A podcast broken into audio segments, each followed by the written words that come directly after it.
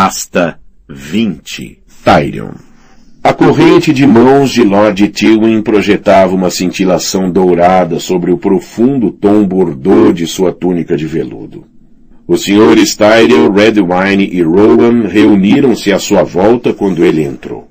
Cumprimentou-os um por um, deu uma palavrinha em voz baixa a Varys, beijou o anel do alto septão e a face de Cersei, apertou a mão do grande mestre Picelli e sentou-se no lugar do rei, à cabeceira da longa mesa, entre a filha e o irmão. Tyrion tinha se apoderado do antigo lugar de Picelli, ao fundo da mesa, tendo-lhe acrescentado almofadas para poder estender o olhar ao longo de toda a mesa.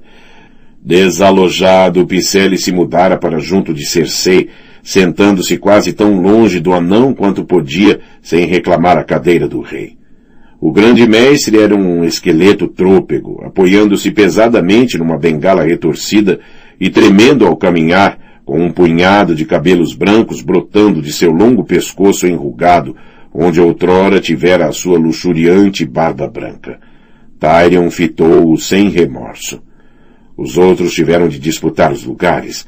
Lord Mace Tyrell, um homem pesado e robusto, com cabelos castanhos encaracolados e uma barba em forma de folha bem salpicada de branco. Paxter Redwine da árvore, de ombros estreitos e magro, com a cabeça calva rodeada de tufos de cabelo cor de laranja. Matis Rowan, senhor de Bosquedouro, escanhoado, entroncado e transpirando o alto septão, um homem frágil, com uma barbicha fina e branca. Muitos rostos desconhecidos, pensou Tyrion. Muitos jogadores novos. O jogo mudou enquanto eu apodrecia na cama e ninguém vai me contar as regras.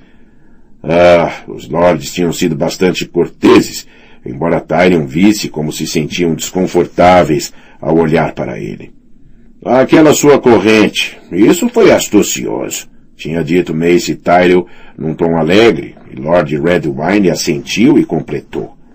É bem verdade, é bem verdade. O nosso senhor de Jardim de Cima fala por todos nós. Também com grande alegria. Vá dizer isso ao povo desta cidade, pensou Tyrion amargamente. Vá dizer isso aos malditos cantores que andam por aí com suas canções sobre o fantasma de Hamlin. Tio Kevin fora o mais caloroso, chegando ao ponto de lhe dar um beijo na face e dizer, Lancel contou-me da sua bravura, Tyrion. Fala muito bem de você. É melhor que fale. Caso contrário, eu teria algumas coisas a dizer sobre ele. Tinha se obrigado a sorrir e respondeu. Meu bom primo é demasiado gentil. Confio que seu ferimento esteja cicatrizando, certo? Sor Kevin franziu a testa. Um dia parece mais forte, no seguinte, é preocupante. Sua irmã vai com frequência visitá-lo à cama para melhorar seu moral e rezar por ele. Mas estará rezando para que sobreviva ou para que morra? Cersei usara desavergonhadamente o primo, na cama e fora dela. Um pequeno segredo que sem dúvida esperava que Lancel levasse para a tumba, agora que o pai estava ali e já não precisava dele. Mas chegaria ao ponto de assassiná-lo? Ao vê-la hoje, nunca se suspeitaria de que Cersei era capaz de ser assim tão implacável. Ela era toda encanto, flertando com Lord Tyrell, enquanto conversavam sobre o banquete de casamento de Joffrey, elogiando Lord Redwine pelo valor de seus gêmeos, amaciando o rude Lord Rowan com gracejos e sorrisos, dirigindo ruídos piedosos ao alto septão. Começamos pelos preparativos para o casamento? Ela perguntou, quando Lord Tywin se sentou. Não, disse o pai. Pela guerra. Vais. O eunuco deu um sorriso de seda. Tenho notícias deliciosas para todos os senhores. Ontem de madrugada, o nosso bravo Lord Randall apanhou Robert Glover nos arredores de Valdocaso e encurralou-o contra o mar. As perdas foram pesadas de ambos os lados, mas no fim os nossos leais homens prevaleceram. Dizem que Sir Helman Talhart está morto, bem como mais de mil homens. Robert Glover volta a Arrenhal com os sobreviventes em sangrenta desordem, sem sonhar que irá encontrar atravessados no caminho o valente Sir Gregor e seus bravos. Que os deuses sejam louvados, disse Paxter Redwine. Uma grande vitória para o rei Joffrey. O que Joffrey teve a ver com isso? pensou Tyrion. E uma terrível derrota para o norte, certamente, observou Mindinho. Mas uma derrota em que Robb Stark não desempenhou nenhum papel. O jovem lobo permanece invencível no campo de batalha. O que sabemos dos planos e movimentos dos Stark? perguntou Martis Rowan, sempre direto e sem rodeios. Correu de volta a Correrio com o saque, abandonando os castelos que tomou no oeste, anunciou Lord Tywin.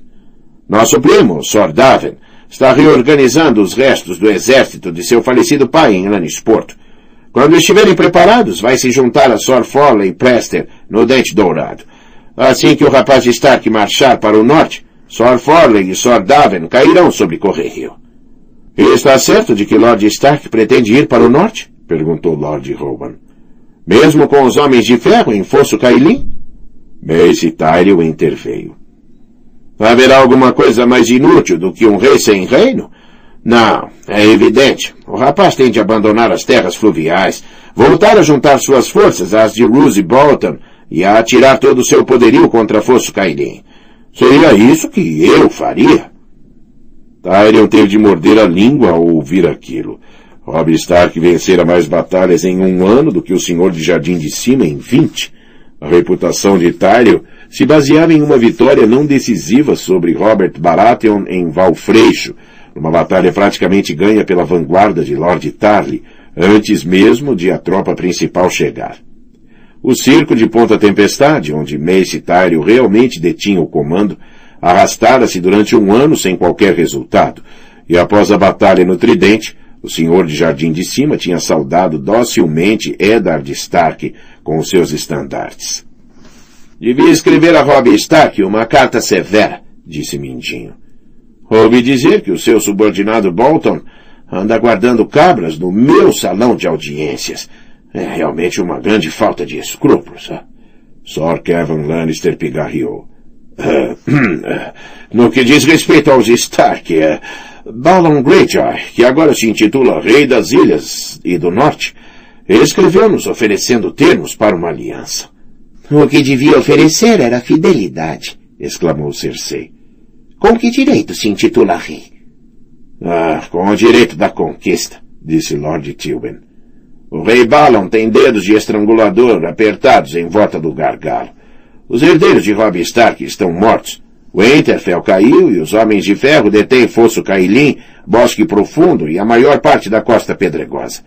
Os dracares do rei Balon controlam o mar de Poente e estão em boa posição para ameaçar Lannisporto, Ilha Bela e até Jardim de Cima, se o provocarmos.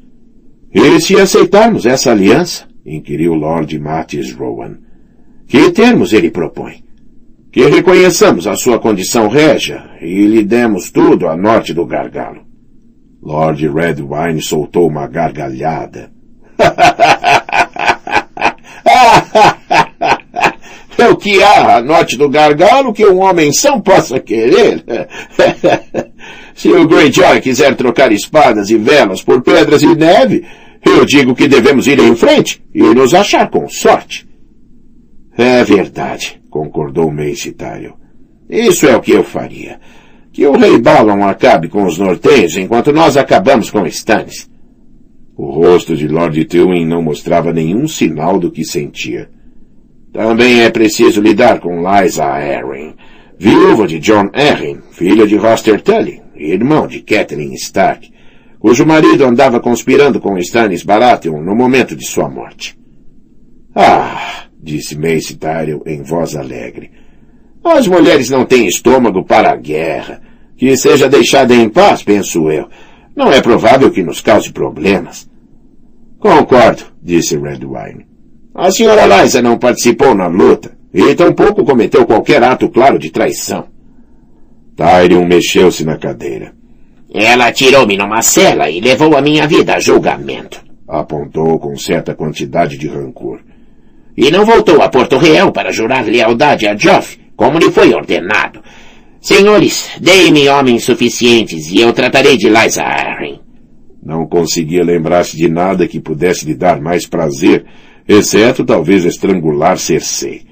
Às vezes ainda sonhava com as celas do céu do ninho da águia, e acordava ensopado em suores frios.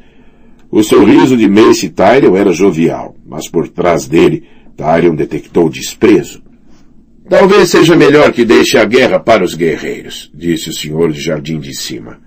Homens melhores do que você perderam grandes exércitos nas montanhas da lua, ou estilhaçaram-nos contra o portão sangrento. Conhecemos o seu valor, senhor. Não há necessidade de tentar a sorte. Tyrion ergueu-se nas almofadas, irritado, mas o pai falou antes que tivesse oportunidade de reagir. Tenho em mente outras tarefas para Tyrion. Creio que Lord Petir pode deter a chave para o ninho da águia.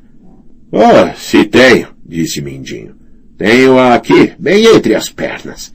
Havia travessura em seus olhos cinza esverdeados. Senhores, com a sua licença, proponho-me a viajar até o vale e lá cortejar e conquistar a senhora Liza Arryn. Assim que me tornar seu consorte, entregarei o vale de Arryn aos senhores, sem que seja derramada uma gota de sangue. Lord Rowan demonstrou um ar de dúvida.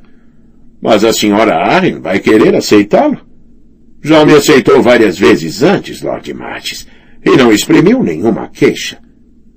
Dormir com alguém, disse Cersei, não é o mesmo que casar-se com tal pessoa. Até uma anta como a Liza Arryn será capaz de compreender a diferença. Ah, com certeza. Não seria próprio para uma filha de Correrio casar com alguém tão abaixo de seu estatuto? Mindinho abriu as mãos. Mas agora, um casamento entre a senhora do Ninho da Águia e o senhor de Arrenhal não é assim tão impensável, não é? Tyrion reparou no olhar que foi trocado entre Paxter Redwine e Mace Tyrion. Talvez sirva, disse Lord Rowan. Se tenha certeza de ser capaz de manter a mulher leal à graça do rei.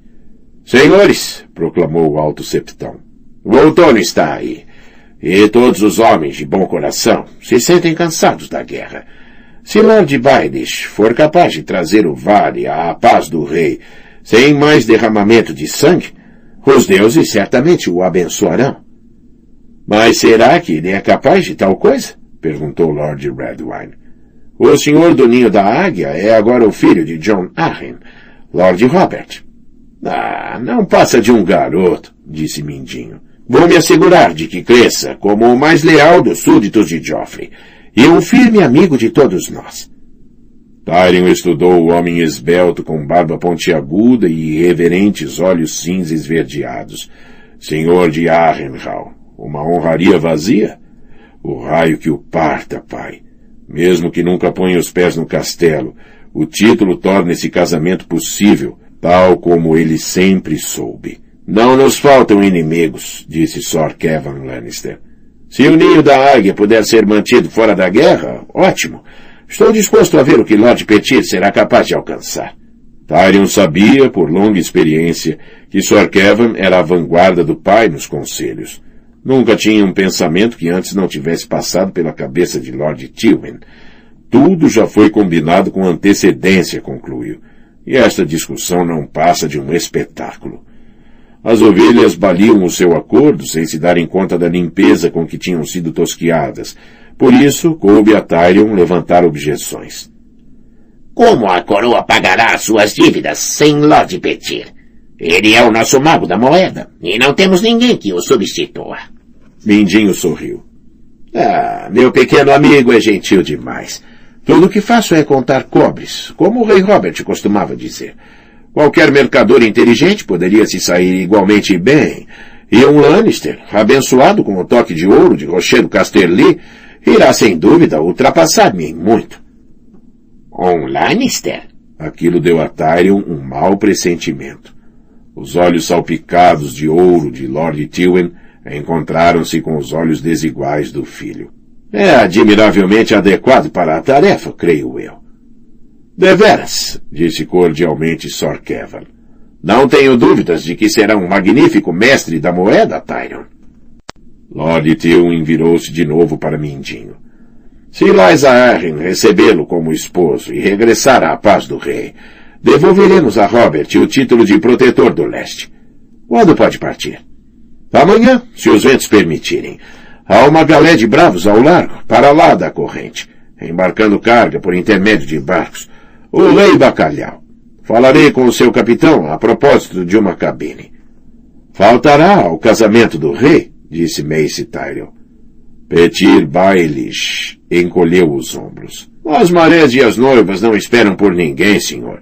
Assim que se iniciem as tempestades de outono, a viagem vai se tornar muito mais perigosa. O afogamento certamente diminuiria meus encantos como noivo. Lord Tyrell soltou um risinho. É verdade. É melhor que não se demore. Que os deuses o acompanhem em sua viagem, disse o alto septão. Todos em Porto Real rezarão por seu sucesso. Lord Redwine apertou o nariz. Podemos voltar ao problema da aliança Greyjoy. A meu ver, há muito a ser dito em seu favor.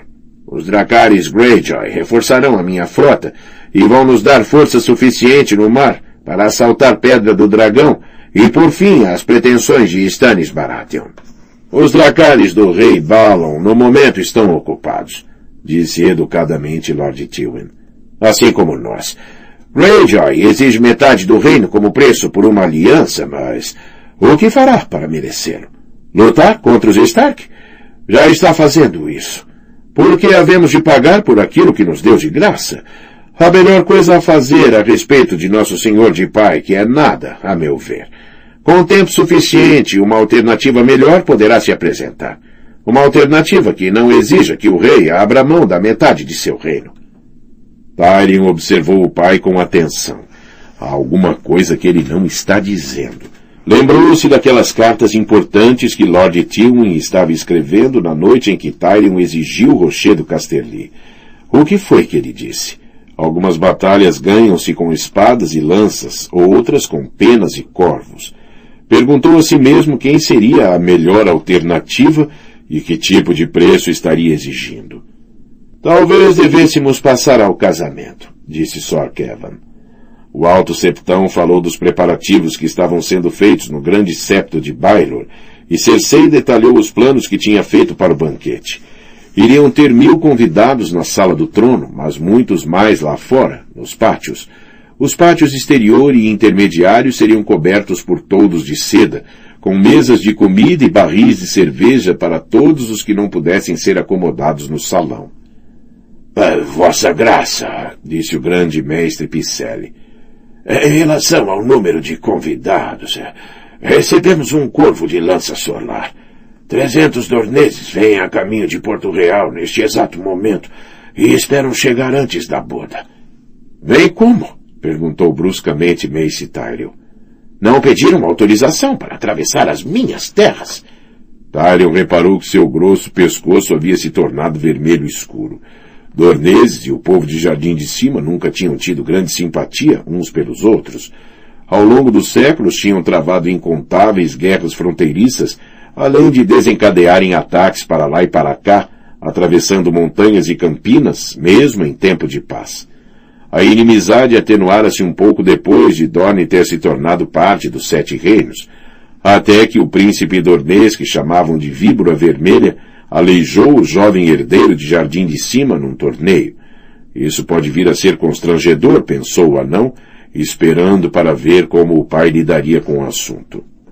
O príncipe Doran vem a convite de meu filho, disse calmamente Lord Tywin. Não só para se juntar à nossa festa, mas também para reclamar seu lugar neste conselho e a justiça que Robert lhe negou pelo assassinato da irmã Elia e de seus filhos. Tyrion observou o rosto de Lord Tyrell, de Redwine e de Rowan, perguntando a si mesmo se algum dos três seria suficientemente ousado para dizer, mas Lord Tywin, não foi você quem apresentou os corpos a Robert enrolados em mantos Lannister? Nenhum deles fez isso, mas a pergunta estava lá em suas expressões, mesmo assim. Redwine não está nem aí, pensou, mas Rowan parece pronto para vomitar. Quando o rei estiver casado com a sua Margaire e Myrcella com o príncipe Tristane, seremos todos uma grande casa, recordou Sor Kevin a Mace Tyrell. As inimizades do passado devem permanecer no passado. Não concorda, senhor? Este é o casamento da minha filha e do meu neto, disse firmemente Lord Tywin. Certamente não será o lugar adequado para velhas rixas. Não tenho nenhuma rixa com Doran Martel, insistiu Lord Tyrell, embora seu tom de voz fosse mais do que um pouco ríspido. Se deseja atravessar a campina em paz, só precisa pedir a minha autorização. Isso é pouco provável, pensou Tyrion. Ele vai subir o caminho do espinhaço, virar para leste perto de Solarestival e seguir pela estrada do rei. Trezentos dorneses não irão perturbar os nossos planos, disse Cersei. Podemos colocar os homens de armas no pátio, enfiar mais alguns bancos na sala do trono para os fidalgos e cavaleiros de bom nascimento, e arranjar para o príncipe Doran um lugar de honra no estrado. Perto de mim, não, era a mensagem que Tyrion lia nos olhos de Mace Tyrell, mas o senhor de Jardim de Cima limitou-se a responder com um aceno brusco. Talvez possamos passar a uma tarefa mais agradável, disse Lord Tywin. Os frutos da vitória aguardam divisão. O que poderia ser mais animador? perguntou Mindinho, que já havia engolido seu fruto, Arrenhal. Cada senhor tinha as suas exigências. Este castelo e aquela aldeia, extensões de terra, um pequeno rio, uma floresta, a tutela de certos menores deixados sem pai pela batalha. Felizmente os frutos eram abundantes e havia órfãos e castelos para todos. Vares tinha listas. Quarenta e sete fidalgos menores e seiscentos e dezenove cavaleiros tinham perdido a vida sob o coração flamejante de Stennis e de seu senhor da luz, bem como vários milhares de homens de armas plebeus. Todos eles traidores, seus herdeiros eram deserdados, suas terras e castelos oferecidos àqueles que tinham se mostrado mais leais. Jardim de Cima teve a colheita mais rica. Tyrion olhou a grande barriga de Mace Tyrell e pensou, esse aí tem um apetite prodigioso.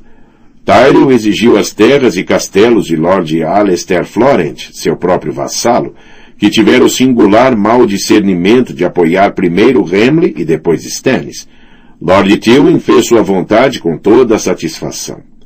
A fortaleza de Águas Claras e todas as suas terras e rendimentos foram oferecidos ao segundo filho de Lord Tyrell, Sor Garland, transformando-o num grande senhor num piscar de olhos. O irmão mais velho, naturalmente, estava na linha para herdar o próprio jardim de cima. Extensões menores de terra foram oferecidas a Lord Rowan e separadas para Lord Tarley, Senhora Oakhart, Lord Hightower e outros ilustres que não se encontravam presentes. Lord Redwine pediu apenas 30 anos de perdão nos impostos que Mindinho e seus feitores vinícolas tinham feito cair sobre certos dos melhores vinhos da árvore.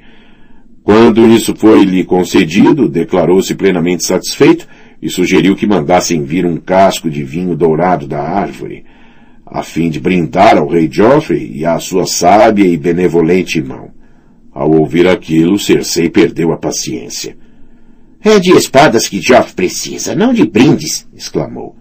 Seu reino continua empestado de candidatos a usurpadores e autoproclamados reis. Mas não por muito tempo, penso eu, disse untuosamente Varys. Ainda restam alguns assuntos, senhores. Sor Kevin consultou seus papéis. Sor Adam encontrou alguns dos cristais da coroa do Alto Septão. Agora parece certo que os ladrões separaram os cristais e fundiram o ouro. Nosso Pai no céu conhece a culpa deles e vai levá-los todos a julgamento, disse piamente o Alto Septão. É, sem dúvida que sim, disse Lord Tywin. Seja como for, você deve estar coroado na boda do rei. Uh, Cersei, convoque nossos ourives. Temos de arranjar uma coroa que a substitua.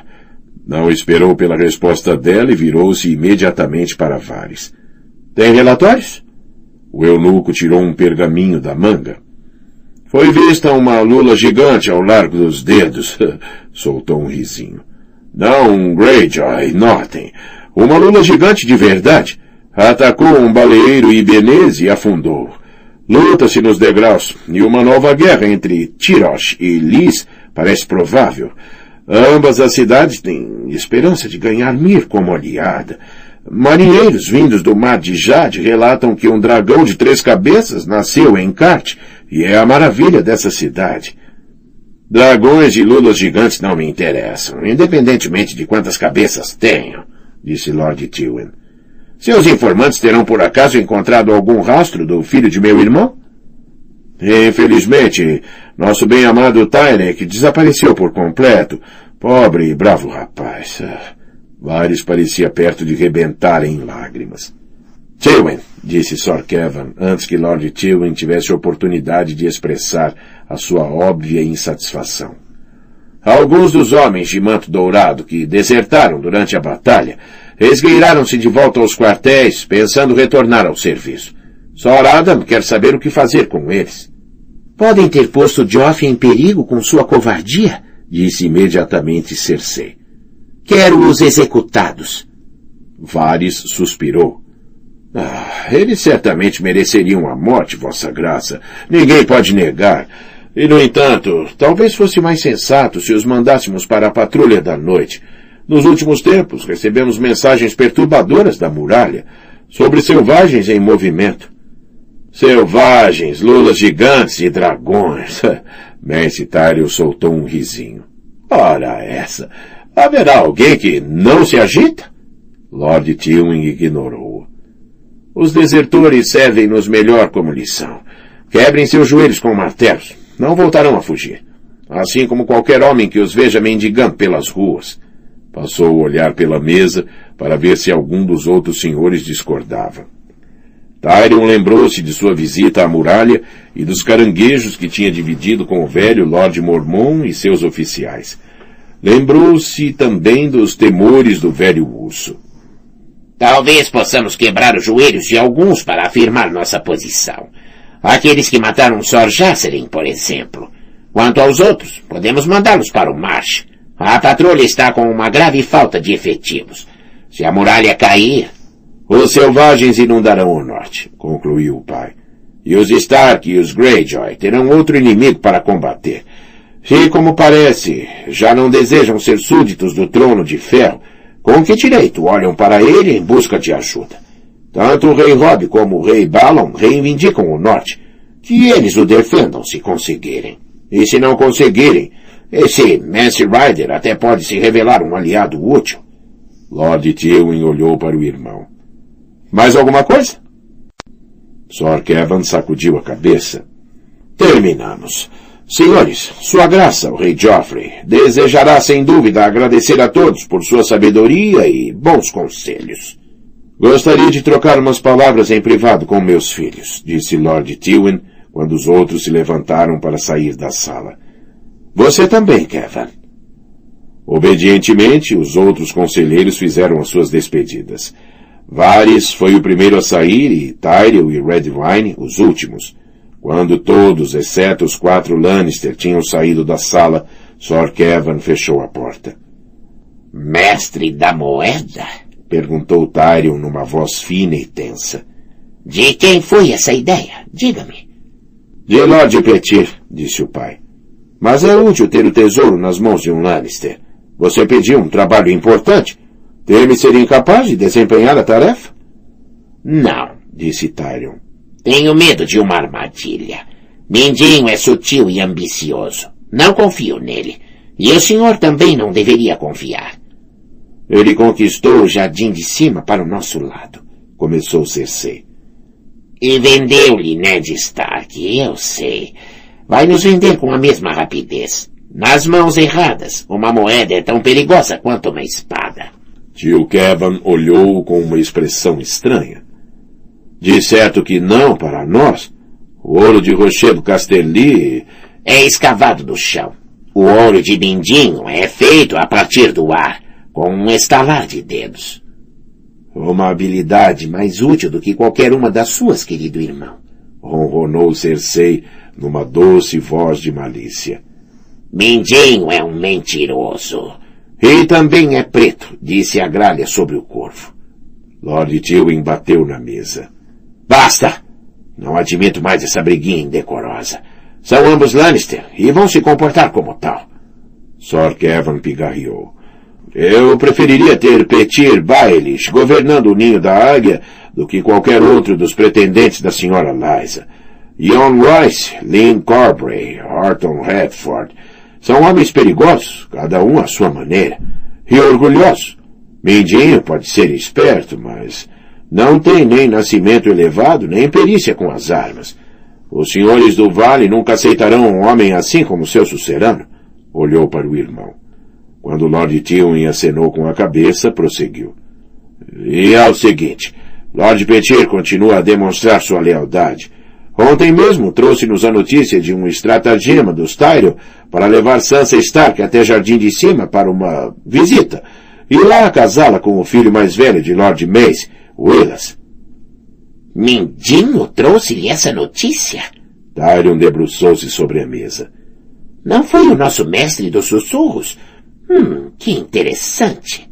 Cersei olhou o tio com incredulidade. Sansa é minha refém. Ela não vai a lugar nenhum sem a minha licença. Licença que forçosamente teria que dar, se Lord Tyrell a pedisse, ressaltou o pai. Recusá-la seria equivalente a declarar que não confiamos nele. Ele iria se ofender. Que se ofenda. E daí? Maldito idiota, pensou Tyrion. Querida irmã, explicou pacientemente. Se ofender os Tyrion, ofenderá também os Redwine, os Tarly, os Rowan e os Hightower. E talvez os faça começar a pensar se Robb Stark não poderia ser mais obsequioso para com os seus desejos. Não quero a Rosa e o Lobo Gigante juntos na cama, declarou Lord Tywin. Temos de nos antecipar. Como? perguntou Cersei. Através do casamento? O seu, para começar. Aquilo foi tão súbito que Cersei não conseguiu fazer mais do que fitá-lo por um momento. Então seu rosto enrubesceu como se tivesse sido esbofeteado. Não, outra vez não. Não farei isso.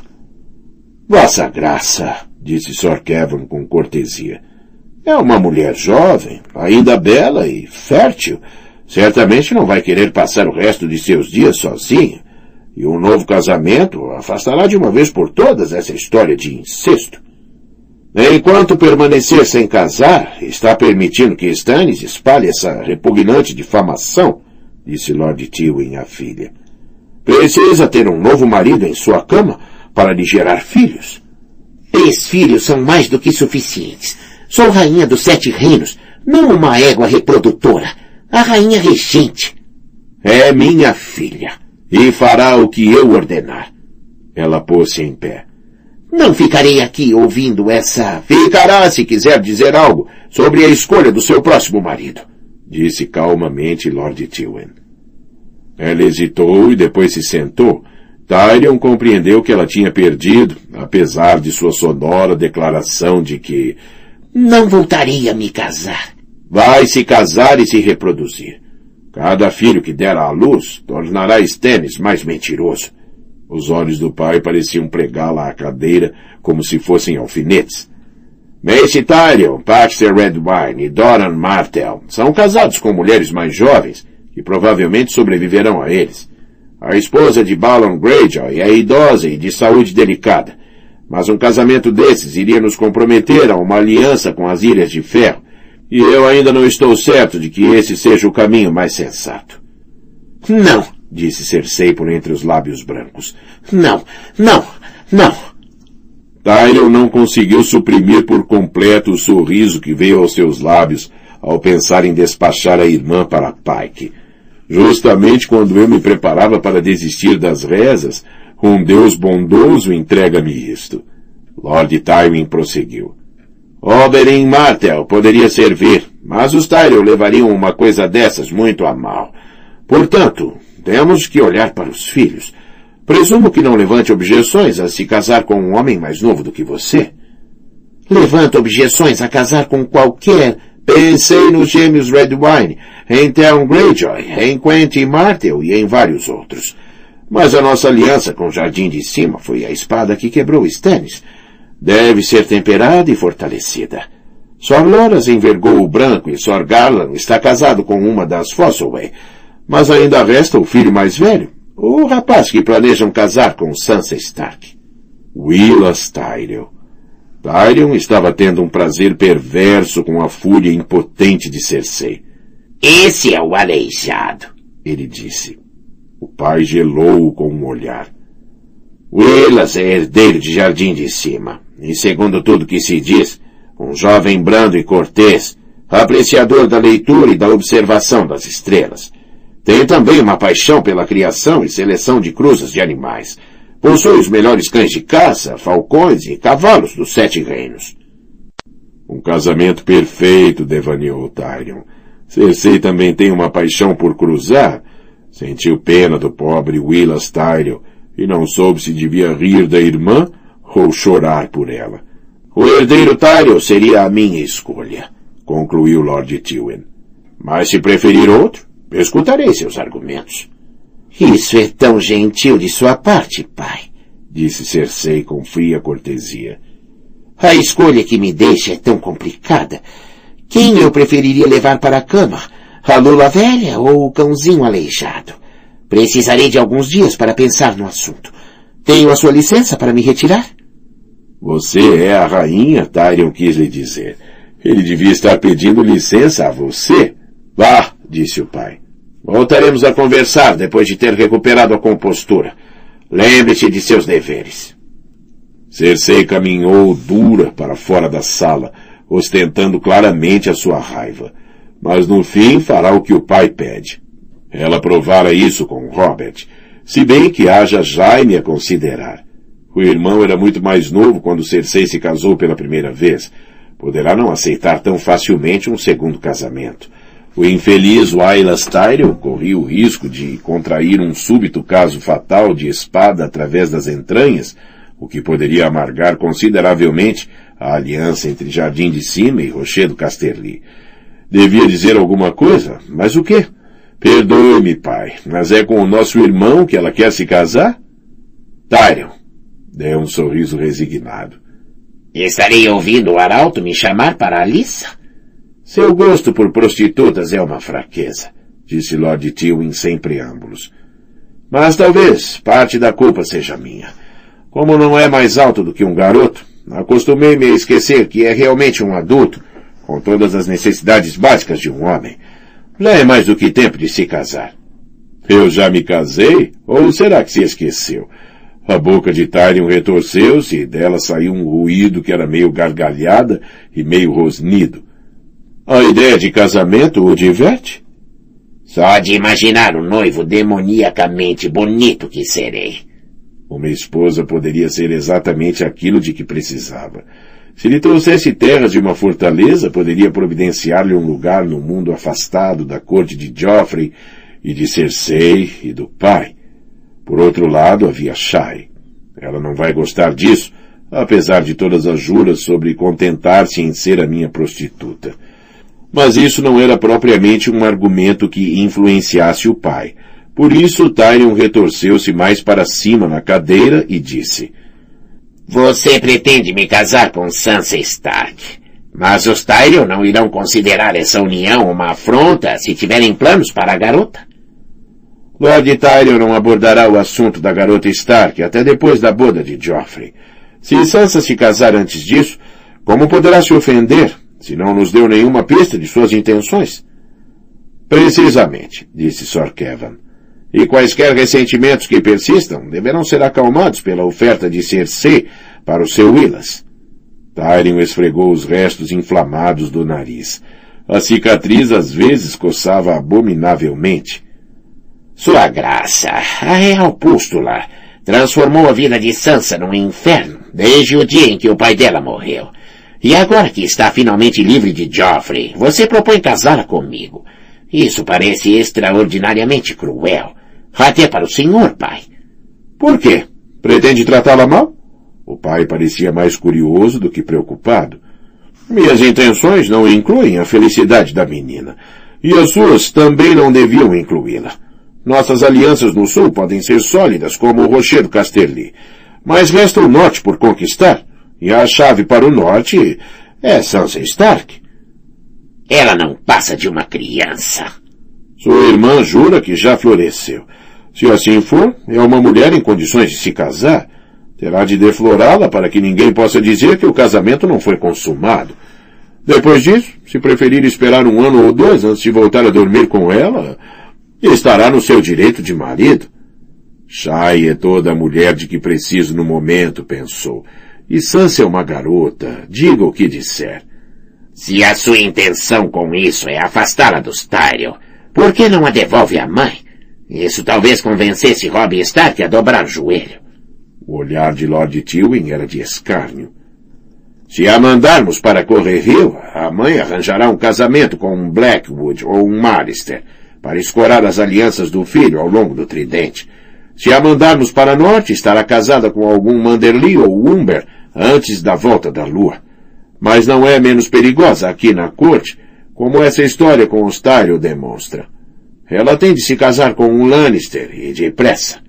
O homem que casar com Sansa Stark pode reclamar Winterfell em seu nome, interveio tio Kevin. Isso não lhe ocorreu? Se não quiser a garota, podemos dá-la a um de seus primos, disse o pai. Kevin, crê que Lancel está suficientemente forte para se casar? Sor Kevin hesitou. Se levarmos a garota à sua cabeceira, deverá ser capaz de proferir as palavras, mas para a consumação, não. Eu sugeriria um dos gêmeos, mas os Stark detêm ambos em Correrio. Também tem o filho de Jenna, Tyon. Se for o caso, ele poderia servir. Tyrion deixou-os desenvolver seu enredo secundário. Sabia que era tudo para ele ouvir. Sansa Stark, meditou. A Sansa de falinhas mansas e cheiros doces, que gostava de sedas, canções, cavalaria e cavaleiros altos e galantes com rostos bonitos. Sentia-se de volta à ponte do navio, com o convés movendo debaixo de seus pés. Você me pediu para recompensá-lo por seus atos na batalha, disse Lord Tywin vivamente. Isso é uma oportunidade para você, Tyrion. A melhor que provavelmente terá na vida. Tamborilou impacientemente na mesa com os dedos. Antigamente tive esperança de casar seu irmão com Liza Tully, mas Aerys nomeou-o para sua guarda real antes de os preparativos estarem concluídos. Quando sugeri ao Lord Roster que Liza poderia se casar com você em vez de Jaime, ele respondeu que queria um homem inteiro para a filha. Portanto, casou-a com John Arryn, que tinha idade para ser avô dela. Tyrion estava mais inclinado a sentir-se agradecido do que zangado considerando aquilo em que Liza Arryn se tornara. Quando o ofereci a Dorne, foi-me dito que a sugestão era um insulto, prosseguiu Lord Tywin. Nos anos seguintes, recebi respostas semelhantes de Ion Royce e Leighton Hightower. Por fim, desci ao ponto de sugerir que poderia aceitar a moça Florent que Robert deflorou na cama de núpcias do irmão, mas o pai preferiu dá-la a um dos cavaleiros de sua guarnição. Se não aceitar a garota Stark, vou arranjar outra esposa para você. Em algum lugar no reino, haverá sem dúvida algum fidalgote que se separará de bom grado de uma filha para conquistar a amizade de Rochedo Casterly. A senhora Tanda ofereceu lodes. Tyrion estremeceu de susto. Preferiria cortá-lo e dá-lo de comer às cabras. Então abra os olhos. A garota Stark é nova, núbil, afável do melhor nascimento e ainda donzela. Não é feia. Por que haveria de hesitar? E por que, realmente? É só uma idiosincrasia minha. É estranho dizê-lo, mas preferiria uma esposa que me queira na sua cama. Bom, se acha que as suas rameiras querem você nas camas delas, é um idiota ainda maior do que eu suspeitava, disse Lord Tywin. Ah, você me decepciona, Tyrion. Tinha esperança de que essa união lhe agradasse. Sim, todos nós sabemos como meu agrado é importante para você, pai. Mas há mais coisas envolvidas nisso. A chave para o norte, você diz. Agora, quem controla o norte são os Greyjoy, e o rei Balon tem uma filha. Por que Sansa Stark e não ela? Olhou os olhos do pai, frios e verdes, com seus salpicos de ouro. Lord Tywin uniu os dedos sob o queixo. Balon Greyjoy pensa em termos de saque, não de governo. Que aproveite um outono de coroa e aguente um inverno do norte. Não dará aos súditos motivo para gostar dele. Ao chegar a primavera, os nortenhos estarão fartos de lulas gigantes. Quando levar o neto de Eddard Stark para casa para reclamar o seu direito de nascença, tanto os senhores como o povo se erguerão juntos para instalá-lo no cadeirão de seus ancestrais. Você é capaz de engravidar uma mulher, espero eu. Creio que sim, disse Tyrion irritado. Confesso que não posso provar. embora ninguém possa dizer que não tentei. Olha, se planto as minhas sementinhas sempre que tenho oportunidade. Nas fossas e nas sarjetas, concluiu Lord Tywin. E em terreno plebeu, onde só ervas bastardas ganham raízes. Já é mais do que hora de manter seu próprio jardim. Pôs-se em pé. Nunca terá rochedo Casterly, garanto. Mas case com Sansa Stark e é possível que conquiste Winterfell. Tyrion Lannister, senhor protetor de Winterfell. A ideia provocou-lhe um estranho arrepio. Muito bem, pai, disse lentamente. Mas há uma questão que não estão considerando. Robb Stark é tão capaz quanto eu, presume-se, e está prometido a uma daquelas férteis Frey.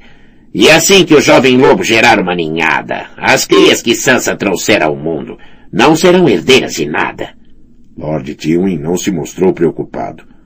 Robb Stark não gerará nenhum filho nessa fértil Frey. Tem a minha palavra quanto a isso. Há algumas notícias que não achei por bem partilhar com o Conselho, embora os bons senhores irão sem dúvida saber delas em breve. O jovem lobo tomou a filha mais velha de Gawain Westerling como esposa. Por um momento, Tyrion não conseguiu acreditar que ouvira bem que o pai dissera. Ele quebrou a palavra? Disse incrédulo. Ele jogou fora os Frey por... As palavras falharam-lhe. Uma donzela de 16 anos chamada Jane, disse Sir Kevin. Lord Gawain sugeriu-a uma vez para William ou Martin, mas tive de recusar. Gawain é um bom homem, mas sua esposa é Cybele Spicer. Ele nunca devia ter se casado com ela. Os Westerling sempre tiveram mais honra do que bom senso. O avô da senhora Seibel era um mercador de açafrão e pimenta, de um nascimento quase tão baixo quanto o daquele contrabandista de Sternes. E a avó era uma mulher qualquer que ele trouxe do leste. Uma velha assustadora, supostamente uma sacerdotisa. Chamavam-lhe Maegi. Ninguém conseguia pronunciar seu verdadeiro nome. Metade de Lannisporto ia até ela em busca de curas, poções de amor e coisas do gênero. Encolheu os ombros. Ela está morta há muito tempo, é certo. E Jenny parecia uma doce criança, admito, embora só a tenha visto uma vez, mas com um sangue tão duvidoso. Tendo casado uma vez com uma prostituta, Tyrion não podia partilhar inteiramente do horror do tio a ideia de se casar com uma garota cujo bisavô vendia cravos. Mesmo assim, uma doce criança, dissera Sir Kevin, mas muitos eram os venenos que também eram doces. Os Westerling eram de sangue antigo, mas possuíam mais orgulho do que poder.